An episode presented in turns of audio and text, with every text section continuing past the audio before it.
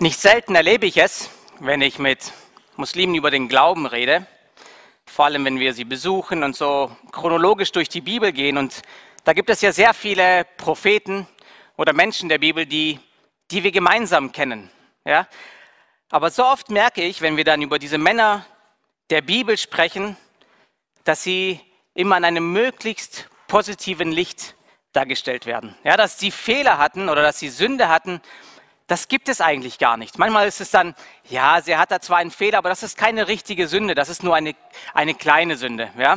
Aber ähm, ich bin so dankbar, dass das in der Bibel nicht so ist. Die Bibel verschleiert niemals irgendwie Menschen, um sie in einem besseren Licht darzustellen, weil unser Glaube gar nicht darauf basiert. Es ist für uns gar nicht wichtig, sondern vielmehr das Gegenteil. Die Sündhaftigkeit wird ja ähm, ist ja, ein, ist ja unser Problem. Und das ist der Inhalt unseres Glaubens. Wir brauchen Jesus. Die Bibel, sie präsentiert uns die Menschen wirklich so, wie sie sind. Ja, Noah, er betrank sich. Abraham verlangte von seiner Frau, dass sie andere belügt. Mose erschlug, seinen, erschlug einen Ägypter. Jakob betrog seinen Vater. David, er beging Ehebruch mit Bathseba, Jona, er lief Gott davon. Und auch heute geht es uns um das Thema Versagen. Alle diese Männer haben irgendwo versagt und trotzdem haben sie einen, einen Platz im Plan Gottes. Gott kam mit ihnen zu seinem Ziel. Und so möchte ich uns heute ermutigen und sagen, Gott, er kommt auch mit dir und mit mir zu seinem Ziel. Wir wollen heute darüber nachdenken und jeder muss da in sich selbst hineinschauen. Wo ist meine Schwachstelle? Wo habe ich hier, wo habe ich meinen, meinen schwachen Punkt in meinem Leben? Wo versage ich? Vielleicht regelmäßig. Wo versage ich immer wieder? Wo merke ich, ich komme damit nicht zurecht? Das Thema unserer Predigtreihe ist ja wertvoll und heute beschäftigen wir uns mit dem Thema wie Versagen zum Segen wird. Ja, was für ein tolles Thema, wie Versagen zum Segen wird. Und ich möchte gerne den Predigstext vorlesen aus Markus 14, die Verse 66 bis 72. Markus 14, 66 bis 72.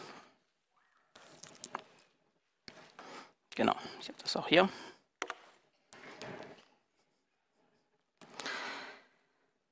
Und während Petrus unten im Hof war, kam eine von den, von den Mägden des Hohepriesters. Und als sie Petrus sah, der sich wärmte, blickte sie ihn an und sprach, auch du warst mit Jesus dem Nazarener. Er aber leugnete und sprach, ich weiß nicht und verstehe auch nicht, was du sagst. Und er ging in den Vorhof hinaus und der Hahn krähte.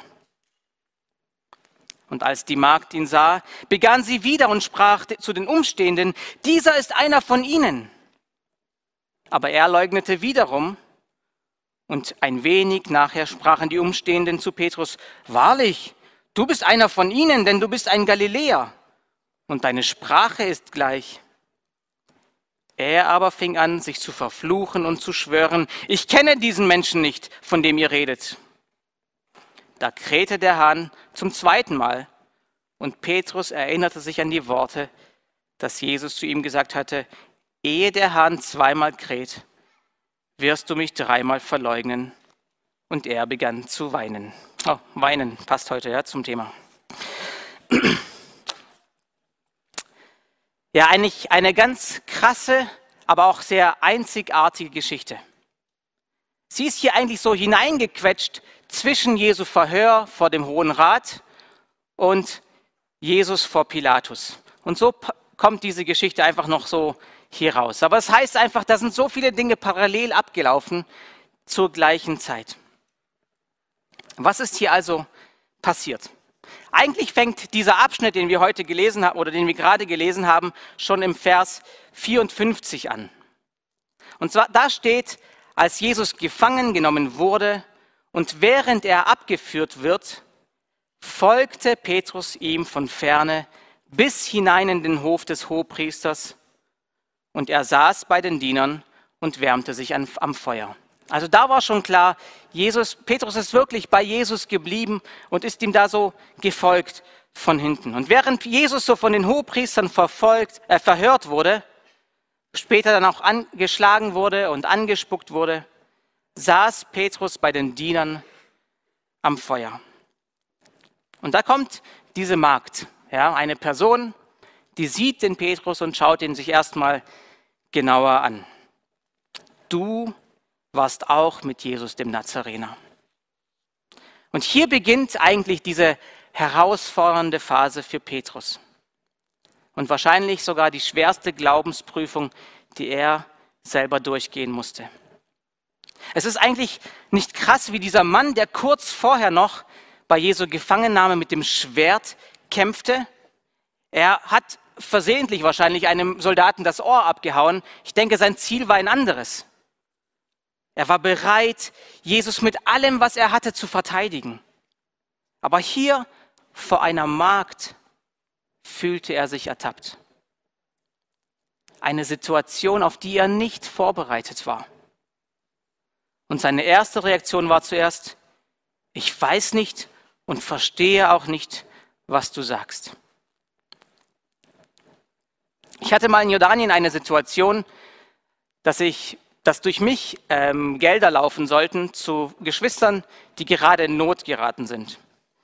Und ähm, ich dachte, eigentlich, ich habe eine solide Plattform, ich habe ein jordanisches Bankkonto, also warum nicht? Ja, wahrscheinlich bin ich dafür die geeignetste Person. Und dann wurde das Geld geschickt und wir warteten und wir warteten und das Geld kam einfach nicht an. Eines Tages bekam ich einen Anruf von einer Person der Bank und sie stellte mir einfach ganz viele verschiedene Fragen, auf die ich gar keine Antwort hatte. Ich war, ich war richtig von den Socken gehauen. Ich war nicht vorbereitet darauf und wusste einfach nicht, was ich sagen sollte. Dieses kurze Telefonat hatte mich komplett verunsichert. Und das überfiel mich plötzlich eine Angst. Ich fühlte mich so hilflos. Ich dachte, was, was passiert denn jetzt? Ich fühlte mich so eingeschnürt. Ich war ratlos und klein. Was darf ich denn jetzt sagen? Was sollte ich jetzt sagen? Und ich hatte keine richtige Antwort darauf. Was passiert denn jetzt als nächstes? Petrus hatte es hier irgendwie ganz kalt erwischt.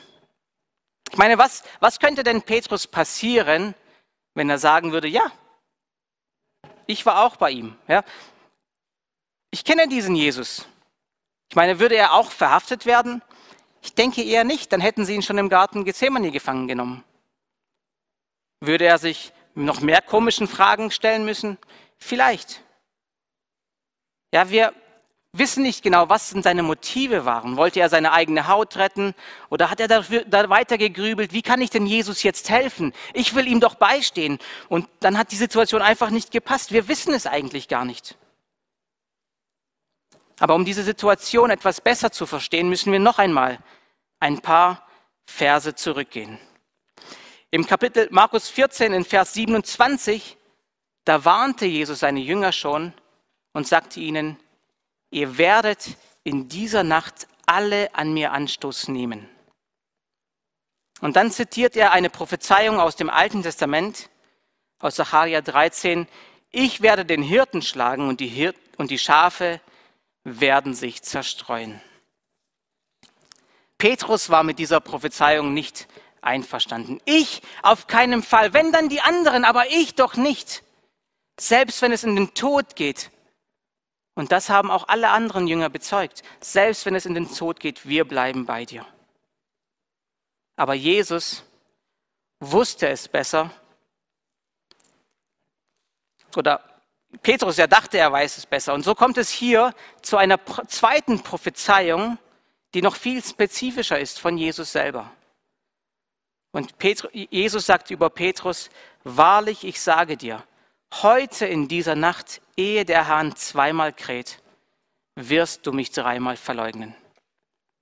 Genau hier, Petrus hätte es besser wissen müssen, aber sein Stolz stand ihm hier im Wege. Manchmal wollen wir der Wahrheit auch nicht ins Auge sehen. Ja, wir versuchen unsere Fehler zu übersehen, wir versuchen nach vorne zu gehen. Aber wie kann denn aus unserem Versagen Segen werden? Und mein erster Punkt, den ich hier betonen möchte, ist, sei dir deiner Schwäche bewusst. Keiner von uns ist perfekt. Wir alle machen Fehler. Wir sitzen alle im selben Boot. Und in 1. Johannes 1.8 heißt es, wenn wir sagen, wir haben keine Sünde, so betrügen wir uns selbst und die Wahrheit ist nicht in uns. Die Wahrheit ist das Wort Gottes und auch das Verständnis von Gut und Böse. Haben wir das verstanden? Haben wir, sind wir dafür sensibel, was richtig ist, was falsch ist? Und jeder von uns, wir stehen da alle gemeinsam in einem Lernprozess. Wir wollen alle Jesus ähnlicher werden. Und das sollten wir uns als Ziel aufschreiben. Ich möchte Jesus ähnlicher werden. Wir werden es nicht voll schaffen. Wir werden nicht Jesus gleich werden. Aber das ist das Ziel. Wir wollen in unserer Heiligkeit, in unserem Denken, in unserem Benehmen, wir wollen wachsen in die richtige Richtung. Ich denke, hier sitzt niemand unter uns, der sagt, ja, ich, ich mache nichts falsch. Johannes, da hast du mich noch nicht erlebt. Ja, ich bin perfekt. Aber trotzdem, denke ich, dürfen wir mehr in uns hineinschauen und sagen, Jesus, wo ist meine Schwachstelle? Wo siehst du Potenzial zum Wachsen? Wo, wo darf ich den nächsten Schritt tun? Ja, nicht alles auf einmal, sonst aber ein Schritt nach dem anderen. Und auch selbst König David sagt, erforsche mich, o oh Gott, und erkenne mein Herz, prüfe mich und erkenne, wie ich es meine. Ja, wir, wir können uns selbst betrügen. Wir Menschen, wir sind darin Experten, uns etwas vorzugaukeln, Wahrheiten zu verschieben, uns ins richtige, zu, ins richtige Licht zu rücken. Aber das Gebet, Herr, zeige du mir meine Motivation. Warum mache ich das gerade? Warum stehe ich jetzt hier vorne? Okay, da gab es den Streit. Was war jetzt meine Rolle darin? Was ist denn meine Verantwortung hier? Wie kann ich hier lernen? Herr, öffne mir die Augen, damit ich sehe, wo ich blind geworden bin für meine Realität in meinem Leben. Und so dürfen wir beten, ja, Herr, lege deinen Finger in die Wunden oder in diese Schwachstellen von mir und lass mich da wachsen. Sei dir deiner Schwächen bewusst. Ich weiß nicht, was dir in den Sinn kommt, wenn du an Schwächen im Leben denkst. Ist es vielleicht Bitterkeit? Oder Stolz, Habsucht oder Egoismus?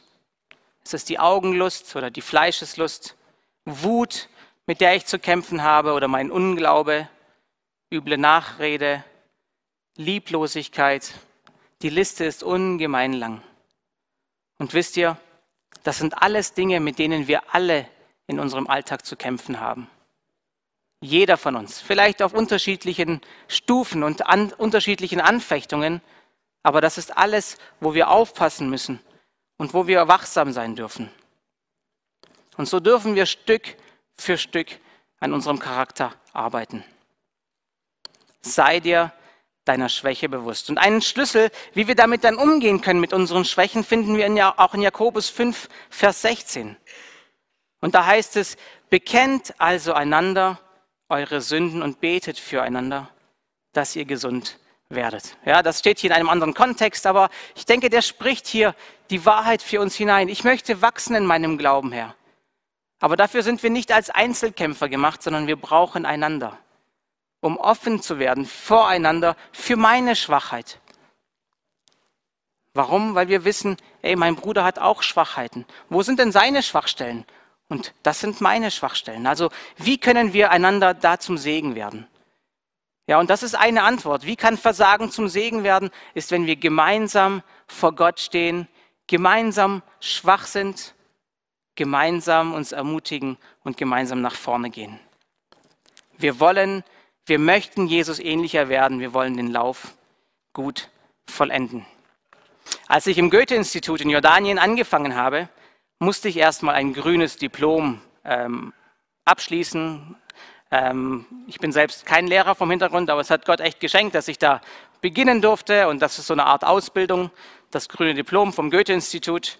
Und eigentlich lief so die ganze Ausbildung und meine Lehrproben, es lief alles ziemlich glatt. Es war alles, es lief alles, ja. Ich war dabei, ähm, es hat gut funktioniert. Die haben gesehen, Johannes kann vor der Klasse stehen. Und dann kam die letzte Lehrprobe und das war so eine landeskundliche Lehrprobe, die hat ein bisschen mehr Herausforderungen und über die bin ich gestolpert. Ja, das erste Mal gefallen, ich habe es nochmal versucht, schon wieder und ich habe mich über meine Schüler geärgert. Wieso verstehen die mich nicht richtig? Warum machen sie nicht das, was sie immer machen? Aber dann merkte ich auf einmal, ich bin das Problem. Ja, bei mir liegt das Problem in meinem Unterrichtsaufbau, in meinen Arbeitsanweisungen. Es ist so einfach, Schuld und Versagen auf andere weiterzuschieben. Er ist schuld, wenn das nicht so wäre. Ich ärgere mich hier zurecht. Und ich durfte so selber meine Lektion lernen und das auch wieder an andere weitergeben. Und ich möchte uns heute einladen, unsere Sichtweise zu ändern. Uns herausfordern, nicht die Last zu sehen in Herausforderungen, sondern die Chance zu sehen, zu wachsen. Weil Gott gebraucht diese Situation, um an unserem Herzen, an unserer Einstellung zu arbeiten. Und das kann ganz unterschiedliche Facetten haben in unserem Leben. Das kann durch unsere Kinder passieren, die uns regelmäßig herausfordern. Das kann durch unseren Ehepartner passieren, wo wir immer wieder uns in die Haare bekommen. Das kann durch Arbeitskollegen bekommen, die plötzlich querstehen, uns nicht mögen. Wie begegne ich ihm jetzt in Liebe? Es kann durch Nachbarn geschehen oder einfach durch das Auto, das vor uns daherkriecht. Diese Situationen sind für uns Möglichkeiten zu wachsen. Das sind die Chance zu sagen, ey, jetzt mache ich es aber anders. Jetzt reagiere ich so, dass die andere überrascht ist von meiner Reaktion. Ich selber kenne das aus meinem Leben. Also wir hatten Phasen, ich habe zum Beispiel auf Christina gewartet zu Hause und ich habe auf sie wirklich gewartet. Ja, wann kommt sie denn? Ich kann sie nicht erreichen. Und dann habe ich mir vorgenommen, wenn Christina kommt, ich will sie mit Liebe überschütten und sie willkommen heißen. Und Christina kommt zur Tür rein und ich so, ja, wo warst du denn? Ich konnte dich nicht erreichen und schon plötzlich Clinch. Ja, das war gar nicht die Absicht. Und ich habe dann einmal was gemacht und ich glaube, das hat uns wirklich geholfen. Ich habe gesagt, Sina, kannst du noch mal rausgehen? Geh noch mal vor die Tür. Ich habe mein Ziel verfehlt. Ich will es besser machen. Ja, und sie ist rausgegangen. Klar fühlt sich das ein bisschen doof an, aber sie kam rein und ich war vorbereitet und sagte, ey Schatz, schön, dass du zu Hause bist. Ich habe echt, dich echt vermisst. Und der ganze Abend verlief anders. Und dieser kleine Schritt hat den Abend verändert. Wo können wir kleine Schritte in die richtige Richtung machen, um besser zu fahren, um dazu zu lernen? So wird aus Versagen Segen. Bei Petrus ist diese Botschaft noch nicht angekommen. Er möchte es selbst schaffen. Nachdem er zum ersten Mal der Markt so eine Abfuhr verpasst hatte, ging er zum Vorhof hinaus also dieser Dame wollte er nicht nochmal begegnen. Aber wie das halt so ist mit Sünde, die Situation wiederholt sich. Die Magd, und als die Magd ihn sah, fing sie wieder an, zu den Dabeistehenden zu sagen, dieser ist einer von ihnen. Irgendwie brennt es ihr auf dem Herzen, das noch einmal zum Ausdruck zu bringen. Jetzt werden plötzlich auch noch andere Leute mit ins Boot geholt. Das hat Petrus wahrscheinlich gar nicht gepasst. Und die Situation für ihn wurde noch mal ein bisschen enger. So ist das mit der Sünde. Wenn wir einen Schritt gehen und wir schaffen es nicht, den Schritt zurückzumachen, dann kommt die nächste Situation. Die wird nicht lange auf sich warten lassen. Und sie nimmt mehr ein aus unserem Leben, mehr Platz, mehr Herrschaftsanspruch für das falsche Verhalten, für die Sünde. Und Jakobus, er selbst beschreibt das in seinem Brief wie eine Schwangerschaft, die Sünde, die heranwächst und dann gebiert. Ja, bei Petrus habe ich den Eindruck hier, dass er seinen Halt gänzlich verloren hat. Denn plötzlich fangen auch die Umherstehenden an zu sagen, wahrlich, du bist einer von ihnen, denn du bist ein Galiläer und deine Sprache ist gleich. Ja, jetzt ist es nicht nur sein Aussehen, sondern auch sein Dialekt, der ihn verrät. Und dann sagt, steht hier, und er fing an, sich zu verfluchen und zu schwören, ich kenne den Menschen nicht, und sogleich krähte der Hahn. Und Petrus erinnerte sich an das Wort Jesu, der zu ihm gesagt hatte, ehe der Hahn kräht, wirst du mich dreimal verleugnen. Und plötzlich kehrt das Bewusstsein wie so eine kalte Dusche zurück. Und man realisiert, was da gerade passiert ist. Wie gut ist es, wenn unser Gewissen noch funktioniert, noch aktiv ist, wenn wir nicht einfach nur resignieren, wenn wir uns falsch verhalten. Wie oft können wir einfach sagen, ach, schwamm drüber. Oder ist doch egal jetzt. Oder warten wir mal bis morgen. Wenn wir einfach Schuld oder Sünde übersehen. Aber auch hier sollten wir das zu unserem Gebet machen und sagen, Herr, mach mich sensibler für die Sünde in meinem Leben. Nicht darum, Herr, ich mach mich perfekt, weil das werden wir nicht sein. Aber Herr, lass mich wachsen. Bin ich immer mehr der Nörgler oder schaffe ich es, zurückzurudern in meinem Nörgeln? Rede ich immer mehr über andere oder schaffe ich es, ey, zu bereuen, umzukehren, vielleicht auch zu bekennen und sagen, ich möchte das nicht mehr. Herr, hilf mir das einzustellen. Dieses Verhalten ehrt dich nicht. Es entehrt dich. Es bringt auch Unehre über deine Kinder. Wir haben eine höhere Berufung, der wir folgen sollen. Sind wir am Wachsen in unserer Selbstbeherrschung, in unserer Liebe zu den Nächsten, in unserem Dienst? Einen Stillstand, Stillstand gibt es, glaube ich, nicht, sondern wir sind da immer in Bewegung. Und auch in 1. Korinther 10 Vers, 10, Vers 12 lesen wir, darum wer meint, er stehe, der sehe zu, dass er nicht falle. Und das sollte uns von jeglicher Überheblichkeit weit wegnehmen. Ja? Wir brauchen auf niemanden mit dem Finger zeigen, sondern die Bibel sagt, wenn du denkst, dass du stehst, also nur wenn du denkst, dass du stehst. Es steht hier nicht, wenn du stehst, dann pass auf. Wenn du meinst, dass du stehst, dann sehe mal ganz gewaltig zu, dass du nicht fällst, weil da ist schon eine Wurzel der Überheblichkeit zu sehen. Ich möchte einen weiteren Punkt betonen, ähm, wie kann denn Versagen zum Segen werden? Gott möchte dir in deiner Not begegnen. Wisst ihr, Gott, er verschließt seine Augen nicht für die Not, durch die wir gehen müssen. Gott ist da so präsent. Er ist richtig dabei. Denn auch in, denn in Hebräer 4 Vers, 4, Vers 15 steht, denn wir haben nicht einen Hohepriester, der kein Mitleid haben könnte mit unserer Schwachheit, sondern in einen, der in allem versucht worden ist, in ähnlicher Weise wie wir, doch ohne Sünde. Petrus, er hatte seine eigene Lektion zum Lernen. Und im Lukas-Evangelium lesen wir sogar, dass in dem Moment, wo Petrus Jesus zum dritten Mal verriet, da steht, dass der Herr sich umwandte und Petrus ansah. Was war das wohl für ein Blick, mit dem Jesus Petrus anschaute? War das so ein Vorwurfs, vorwurfsvoller Blick? Habe ich es dir doch gesagt? Oder war das ein enttäuschender Blick? Ich denke, es war nichts von beidem.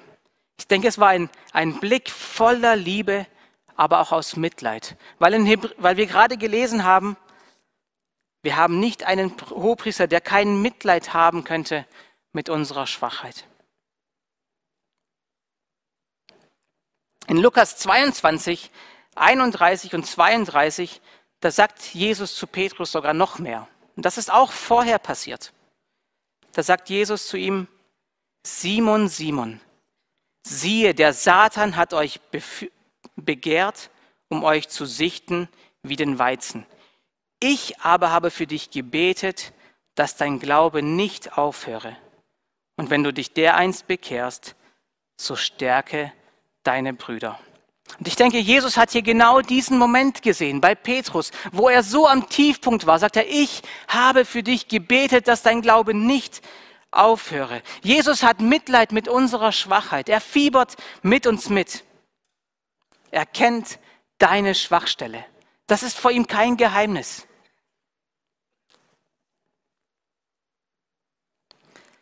Jesus erkennt dich und er will auch dir und er will auch mir daraus helfen. Er möchte dir in deiner Not begegnen. Er wendet sich niemals von uns ab mit einem verachtenden Blick, weil ihn überrascht das ja nicht. Er weiß das auch schon längst. In 1. Johannes 1, Vers 9, da hören wir diesen Vers, der mich so oft ermutigt. Ja, wenn wir aber unsere Sünden bekennen, so ist er treu und gerecht, dass er unsere Sünden vergibt und uns reinigt von aller Ungerechtigkeit. Er ist treu und gerecht in seiner Vergebung, weil er dafür am Kreuz gestorben ist. Und wir dürfen vor Jesus schwach sein. Wir dürfen vor ihm unsere Schwachheit bekennen. Wir müssen nicht Helden spielen. Wir müssen nicht irgendwas vorspielen, sondern vielmehr fragen, so wie wir es vorher gehört haben, erforsche mein Herz und zeige mir, wie ich's meine. Du weißt es doch schon längst. Was ist denn meine Motivation? Was sind meine Beweggründe? Warum komme ich denn in den Gottesdienst? Warum gehe ich so durch meinen Alltag? In 2. Korinther 12, Vers 9, da sagt der Herr zu Paulus, und das ist etwas, was Paulus lernen durfte. Er sagt, lass dir an meiner Gnade genügen, denn meine Kraft wird in der Schwachheit vollkommen. Wir dürfen schwach sein. Und dann sagt Paulus, darum will ich mich am liebsten vielmehr meiner Schwachheit rühmen, damit die Kraft des Christus bei mir wohne. Wisst ihr, was das größte Vorrecht ist für uns im Ausland zu leben? Im Ausland zu dienen, wo man keine Sprache spricht, wo man die Kultur nicht kennt, wo man so oft einfach auf die Nase fällt, weil man etwas falsch macht. Es ist die, so eine große Gelegenheit, im Glauben zu wachsen. Es ist so eine große Gelegenheit, an unserer Persönlichkeit zu wachsen, weil ich habe nicht das Gefühl, dass ich der große Diener bin, sondern ich habe das Gefühl, Jesus kommt jeden Tag und sagt, hey Johannes, ich wasche dir deine Füße heute noch einmal. Und er wäscht meine Füße immer wieder neu weil er aus Liebe uns dient. Er hat uns zuerst geliebt. Jesus kommt uns in unserer Not entgegen, denn er möchte uns begegnen. Und das Schöne ist, Jesus ist auch hier mit Petrus nicht am Ende. Und das ist auch die Frage für uns persönlich. Glaubst du, dass Jesus mehr für dich hat? Dass Jesus mit dir nicht am Ende ist? Glaubst du daran, dass er etwas Großes mit dir tun kann, mit dir gehen kann? Gott ist nicht am Ende. Als Petrus sein Versagen oder sein Verrat bewusst wurde, fing er an zu weinen. Und im Lukasevangelium steht sogar, und Petrus ging hinaus und weinte bitterlich. Ja, er war richtig zerstört von seinem Herzen her. Der Kämpfer Petrus, er war geschlagen. Seine Kraft hat ihn verlassen. Die Enttäuschung über sich selbst, die wiegte so unheimlich viel. Aber wisst ihr, Gott war hier noch nicht fertig mit Petrus. Ich denke, wir sind generell sehr schnell dabei, andere Menschen zu verurteilen über sie schlecht zu sprechen. Jemanden einfach, ja, was sollen wir denn machen? Wir wissen es ja nicht. Aber die Bibel sagt uns in Matthäus 12, Vers 20, das geknickte Rohr wird er nicht zerbrechen und den glimmenden Docht wird er nicht auslöschen, bis er das Recht zum Sieg führt. Jesus hat den, hat den Sieg schon vollbracht am Kreuz, auch für meine Schuld und auch für deine Schuld. Und auch für den schweren Schlag, den Petrus hier verschuldet. Auch für ihn ist Jesus am Kreuz gestorben. Und nun gebraucht Gott diese Situation, um an Petrus zu arbeiten, um an seinem Herzen etwas zu bewirken. Und ich denke, wir alle wissen, besonders in der ja, in, der, in, unserer Industriekultur aus Fehlern lernt man. Ja, wir wollen besser werden. Wir wollen die Maschinen besser machen. Aber hier, wir wollen besser werden. Wir wollen in unserer Persönlichkeit wachsen. Wir wollen bessere Kinder Gottes sein. Wir wollen Jesus mehr ehren mit unseren Liedern. Wir wollen ihn mehr ehren mit unserem Reden. Wir wollen ihn mehr ehren durch das Wort Gottes. Und wir wollen für ihn da sein, für ihn leuchten. Und das ist unsere Chance. Und deswegen möchte ich euch ermutigen und uns ermutigen, uns aufhören, selbst zu bemitleiden. Ja, wir können da so schnell reinfallen. Ich lebe nicht das, wozu mich Gott berufen hat. Ich habe so oft schon versagt als Vater oder als Mutter. Ich bin so ein schlechter Ehepartner oder, oder wie die Situation auch ist. Ich bin kein Licht auf meiner Arbeit. Immer dieselbe Sünde in meinem Leben. Wie komme ich da raus? Und der Feind wird keine Gelegenheit auslassen, um uns das immer und immer und immer wieder zu sagen. Aber das Problem hier ist, wenn wir uns hier selber so verurteilen, dass das keine, kein Verurteilen ist, was uns zur Buße führt, sondern diese Verurteilung führt uns zur Lähmung. Wir geben dann auf, wir resignieren. Das hilft uns nicht nach vorne zu gehen. Wir ziehen uns zurück und kommen plötzlich gar nicht mehr vorwärts. Sollen es doch die anderen machen. Ich bin hier fertig. Und ich kann mir gut vorstellen, dass das auch der Gedanke war, der Petrus antrieb. Plötzlich ist aus diesem Menschen, dem Jesus mal sagte, folge mir nach und ich will dich zu Menschenfischern machen, plötzlich sagt er in Johannes 21, Vers 3, ich gehe fischen. Ja, ich bin fertig damit. Das war's. Tolle, tolles Abenteuer. Und die Jünger, die bei Petrus waren, sie gingen mit. Petrus, er wirft hier im Prinzip jetzt, prinzipiell das Handtuch. Aber Jesus macht das nicht. Jesus ist nicht fertig mit Petrus. Er gibt nicht einfach so auf. Und wir kennen die Geschichte, dass Jesus seinen Jüngern als der auferstandene und als der siegreiche Herr begegnet ja, wo sie dann fischen waren und Jesus schon das Essen am Strand oder am, am Ufer vorbereitet. Und Jesus kommt nicht an mit einer Standpauke, mit einer Belehrung, mit einer Zurechtweisung oder einer Warnung. Okay, Petrus, jetzt haben wir es verstanden. Noch einmal. Jesus, er kam nur mit einer zentralen Frage zu Petrus. Und die Frage war, hast du mich lieb, Petrus? Jesus möchte unser Herz sehen. Er will nicht sehen, wo wir versagen. Er will sehen, wo wir unser Herz an ihn hängen. Ich denke, das war auch ein Schlüssel, warum der König David ein Mann nach dem Herzen Gottes war. Nicht, weil er so toll war. Er hatte viele Sünden in seinem Leben, hat viele Kriege geführt. Aber er war ein Mann, dessen Herz an, am Herrn hing, an seinen Lippen. Und das möchte der Herr auch von uns sehen. Als wir im Jahr 2014, und auch einige von euch kennen das Ereignis, da haben wir, da sind wir ja von Jordanien, haben wir einen kleinen Ausschwenker gemacht und wir haben fast für ein Jahr in Russland, in Astrahan leben dürfen.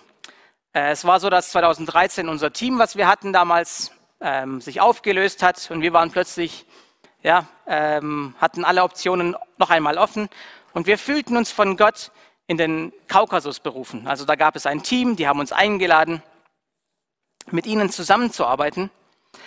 Aber in dieser Zeit war das eine echt interessante Zeit für mich persönlich, weil ich selber, ich konnte auf diesem Weg keinen Frieden finden.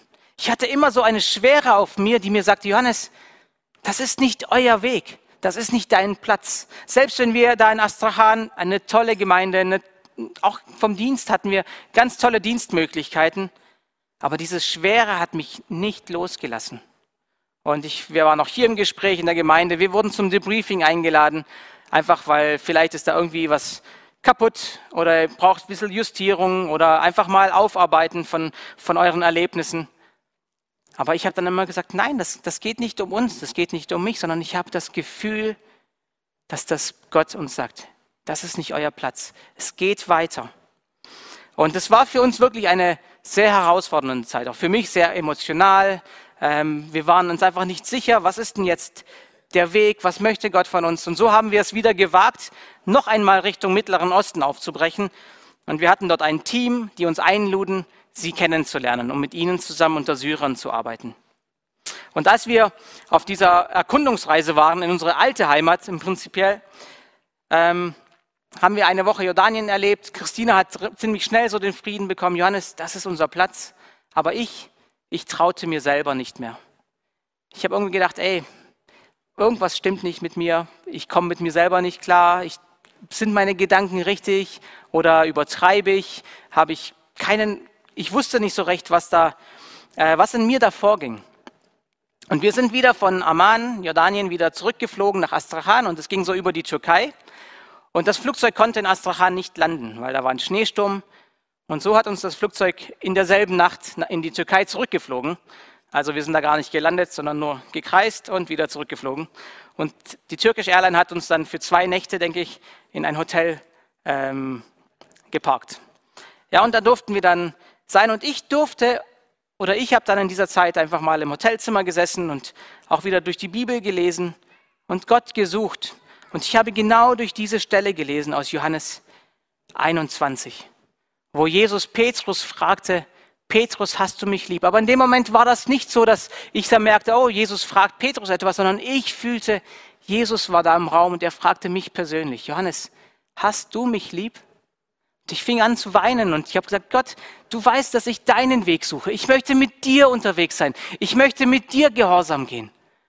Und dann hat, hat er mir so einen tiefen Frieden gegeben. Hat gesagt, Johannes, geh. Ich bin mit dir.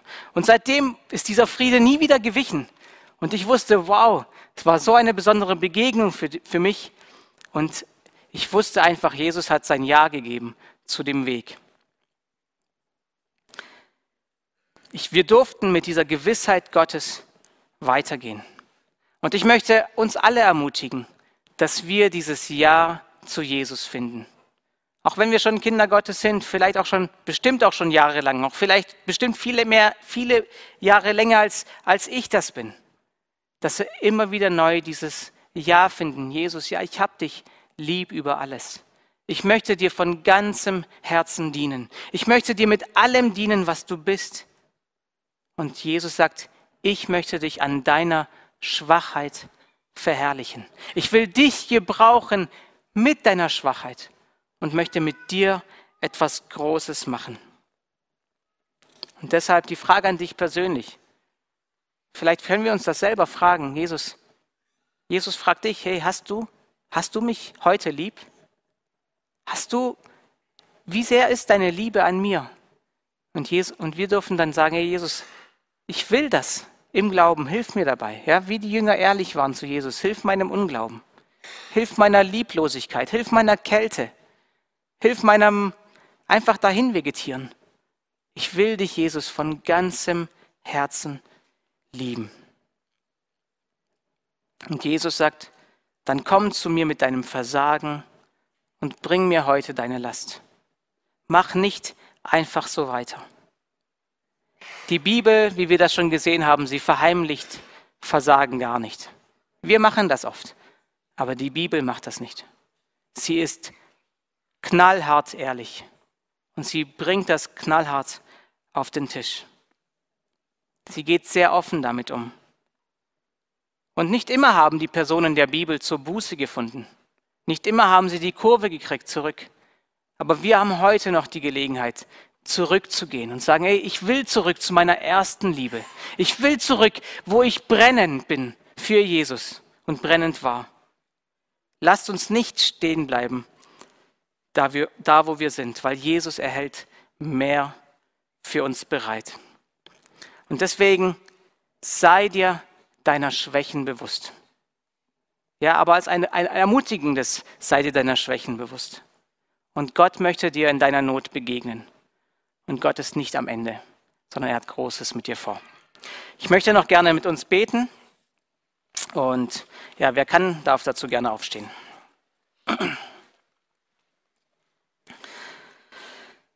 Oh Herr Jesus, wir danken dir für Petrus, ähm, der einfach sein Herz hineingehängt hat in das, was er tat.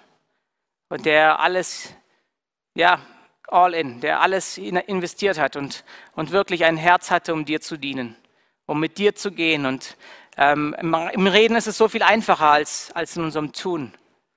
Aber ich danke dir, dass wir hier diese Geschichte haben oder das Ereignis haben und sehen, wie du Petrus nicht aufgegeben hast, sondern du hast ihn gesucht und er hat so einen wertvollen Dienst für dich getan, dass er seiner Berufung würdig gelaufen ist, Herr, auch, auch mit diesem Rückschlag, Herr. Und ich danke dir, dass du jeden hier von uns kennst, dass du mich kennst, dass du mein Herz kennst.